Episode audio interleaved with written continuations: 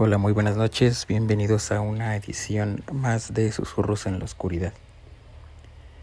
En esta emisión tenemos dos historias que nos hicieron llegar nuestros amigos Gersán y el señor Caudillo. Esperemos que les gusten y bienvenidos.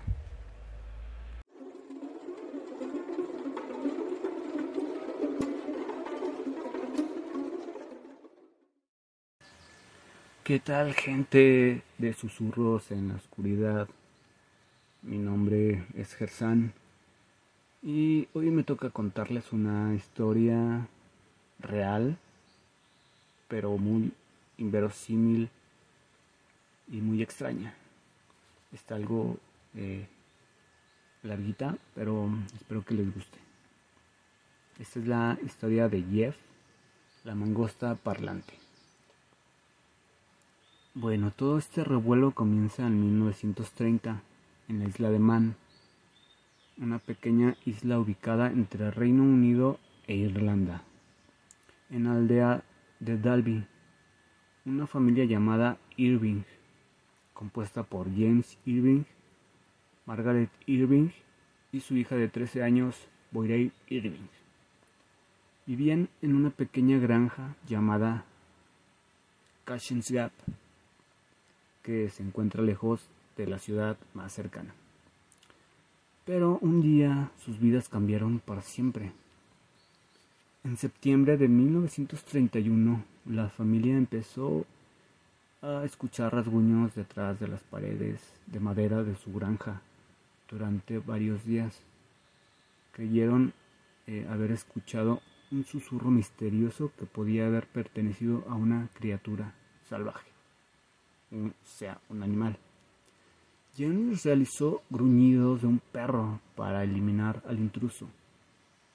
Pero, por sorpresa, los mismos gruñidos fueron imitados por el animal salvaje de manera misteriosa.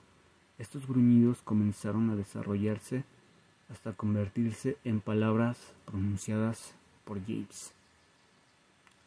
Una mañana, James Irving estaba leyendo su periódico cuando una voz incorpórea gritó con impaciencia. Voy a hacer una voz algo rara. No se vayan a burlar. Dijo, léelo en voz alta, gnomo de cabeza gorda. La voz no pertenecía a su esposa Margaret ni a su hija adolescente Boyrey. Aunque James pues eh, no se sintió ofendido ni le sorprendió. La misteriosa criatura apareció por primera vez en la residencia Irving en algún momento de 1931. Según los relatos de la familia, vivía inicialmente en las paredes e imitaba varios ruidos de animales. Rápidamente, la entidad invisible comenzó a aprender el lenguaje y en poco tiempo se presentó a la familia ante la sorpresa de todos. Su nombre, dijo, era Jeff. Eh, y era una mangosta de la India. Em, ok, en el transcurso de la década, Jeff se convirtió en una especie de fenómeno mediático apareció en numerosas historias eh, de periódicos sensacionalistas y fue objeto de diversas investigaciones paranormales. Aunque muchos visitantes descartaron a Jeff como una especie de engaño o alucinación masiva. Los Irving insistieron en que era real. Contaban historias de la mangosta durmiendo en la habitación de Bouguer, comiendo tocino y salchichas, subiendo al autobús e incluso trayendo chismes sobre los vecinos. Ok. Todos los miembros de la familia afirmaron haber visto a Jeff en algún momento de sus propios, con sus propios ojos. En una entrevista de 1932 con el Manchester Daily Dispatch, James lo describió como un animalito parecido a un armiño, un hurón o una comadreja, de color amarillo y unas nueve pulgadas de largo. Su cola larga y tupida era moteada de negro.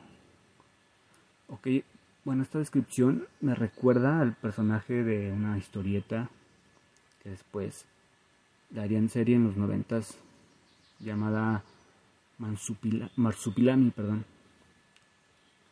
Está así como ese dibujo animado. Bueno, se me afigura a mí como ese dibujo animado. Continuó. Sin embargo, esta descripción parecía cambiar por la de un duende y otras criaturas extrañas que rara vez se dejan ver. Los propios relatos del ente sobre sí mismo también variaban. En un momento se presentó como una mangosta muy inteligente. En otros, por lo visto, proclamó. Dividiré el átomo. Soy la quinta dimensión. Soy la octava maravilla del mundo. Acusaron a Jeff de arrojar piedras, matar conejos y cantar versiones obscenas de diversas canciones. Mientras tanto, y según los testimonios, los discursos de la mangosta parlante pasaron de ser groseros a terroríficos. He estado en casas más bonitas que esta. O decía, Podría matarlos a todos, pero no lo haré. Eso era lo que decía Diaf.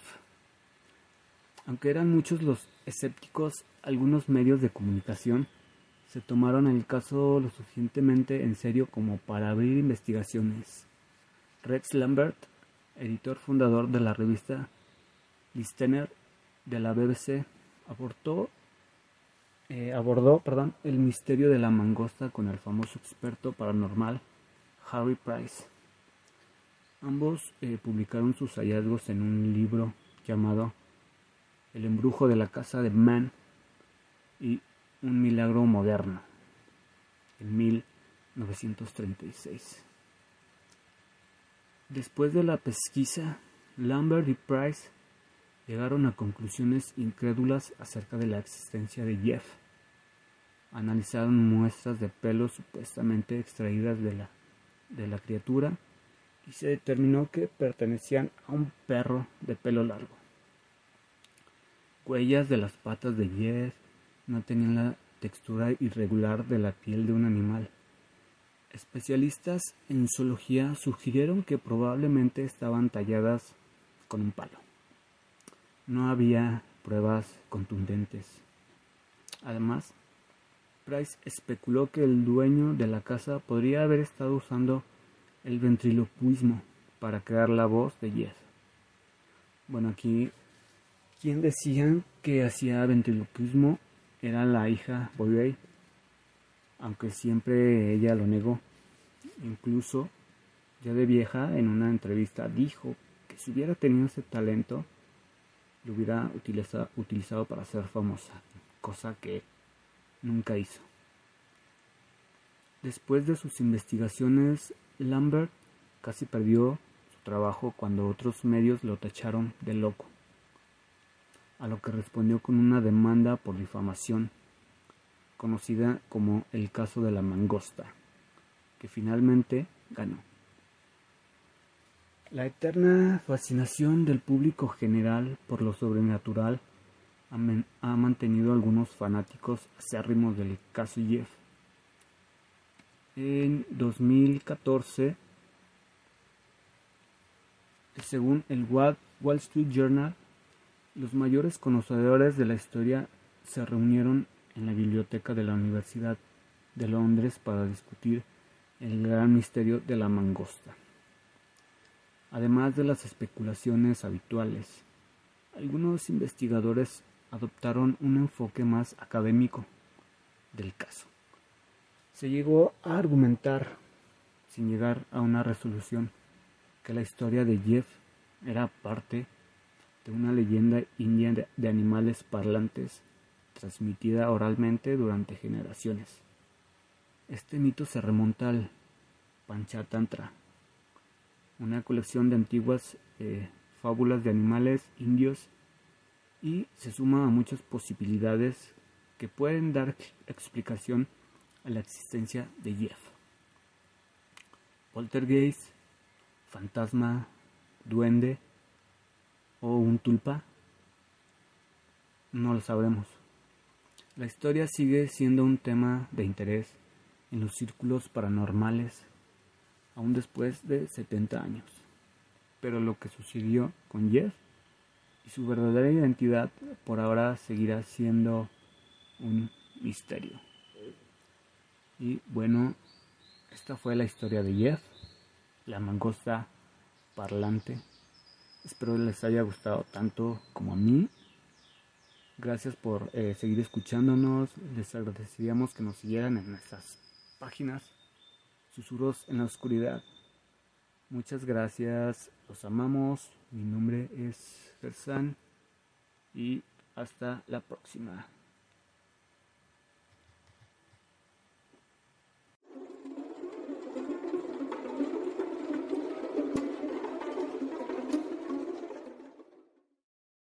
¿Qué tal? Saludos. Este, buenas tardes. Eh, la historia que voy a contar el día de hoy es un relato real. Esto eh, me pasó a un compañero que tenía yo en la primaria. el año en el que pasó fue allá por el 85 más o menos, si no mal recuerdo. Y fue para temporada de, Día de Muertos. Eh, bueno, voy a cambiar el nombre de, de la persona a la que le pasó para evitar cualquier conflicto. Diremos que se llamaba Juan.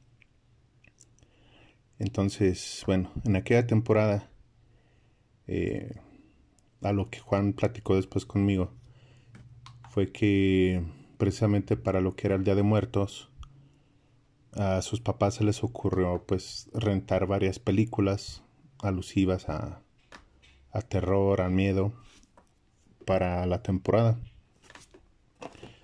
En ese entonces Em, una de las películas que rentaron en esa ocasión fue la película de Evil Dead, o aquí estaba catalogada como El despertar del Diablo 2.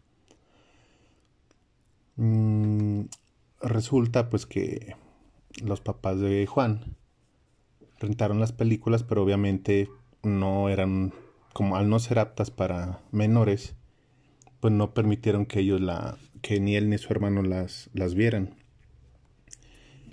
Entonces, pues sus papás ya llegaron al domicilio, se pusieron a ver películas, este, todo normal. Pero siempre y cuando, eh, dejando a Juan y a su hermano ya, en, sus habitaciones, ya cuando ellos ya estaban dormidos.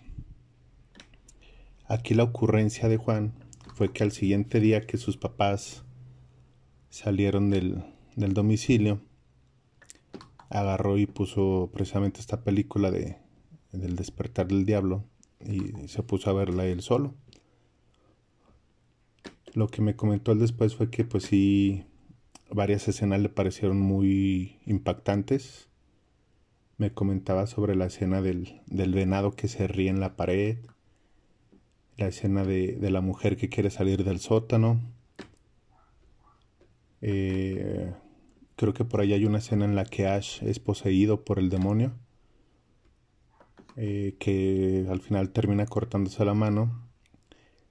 Y la escena donde una de las mujeres que es decapitada está bailando afuera de la cabaña este, con la cabeza girando totalmente, que fueron de las escenas más impactantes que, que en su momento él pudo, pudo ver.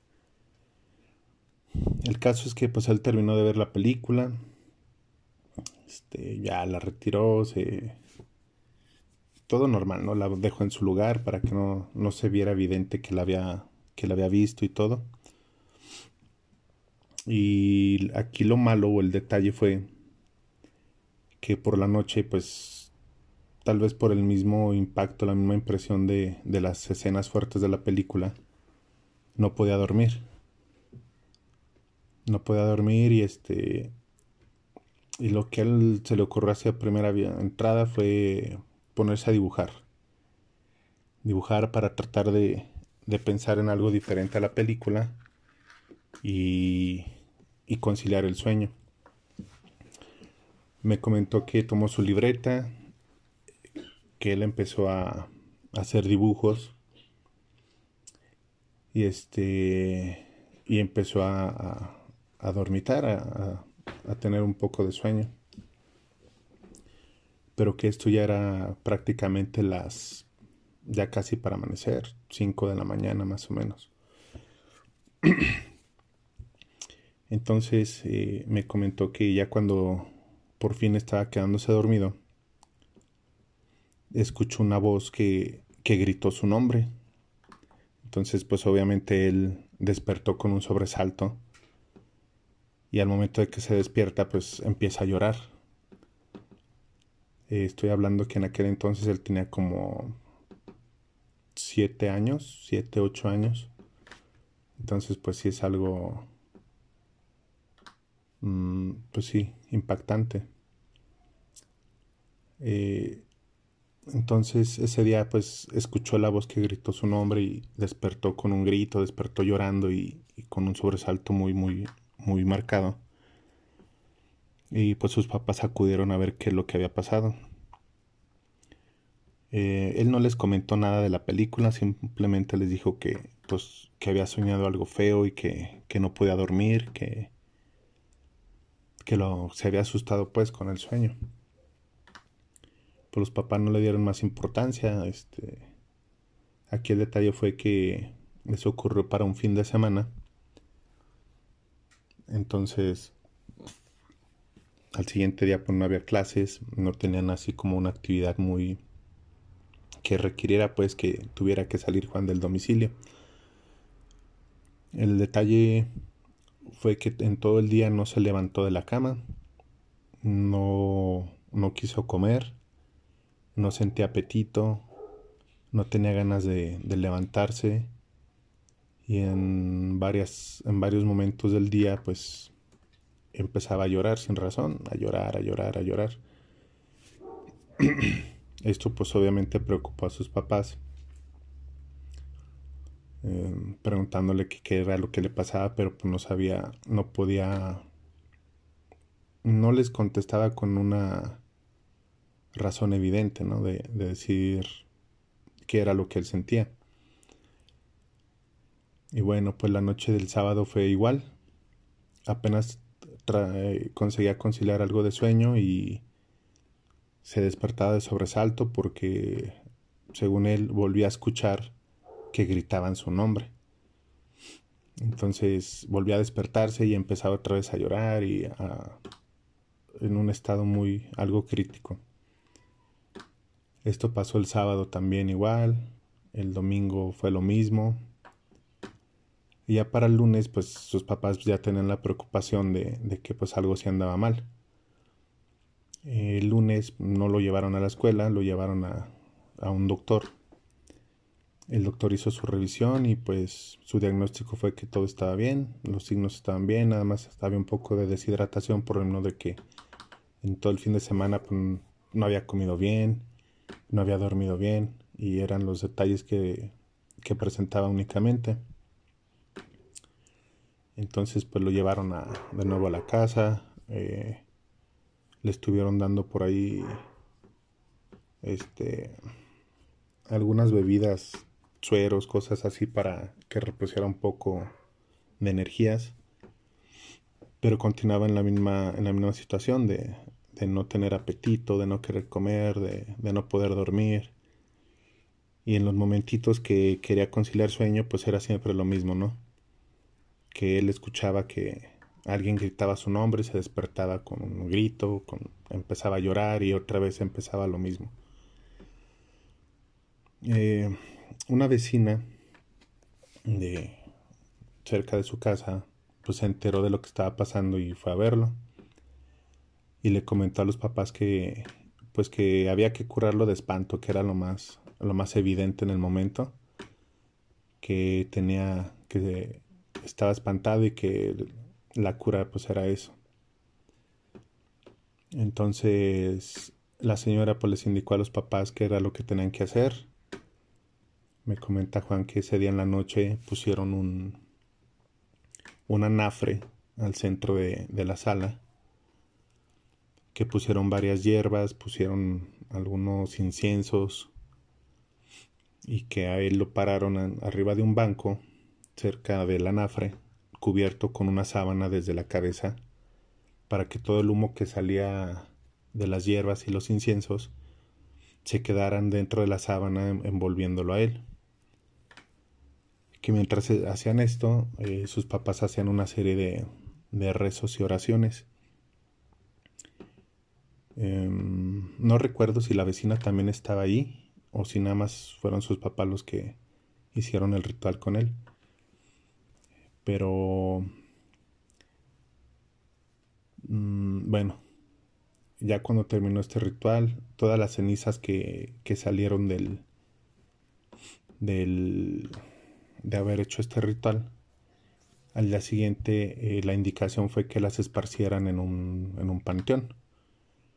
Entonces al día siguiente pues el papá salió con las cenizas y fue las, las regó por ahí en el, en el panteón más cercano al domicilio.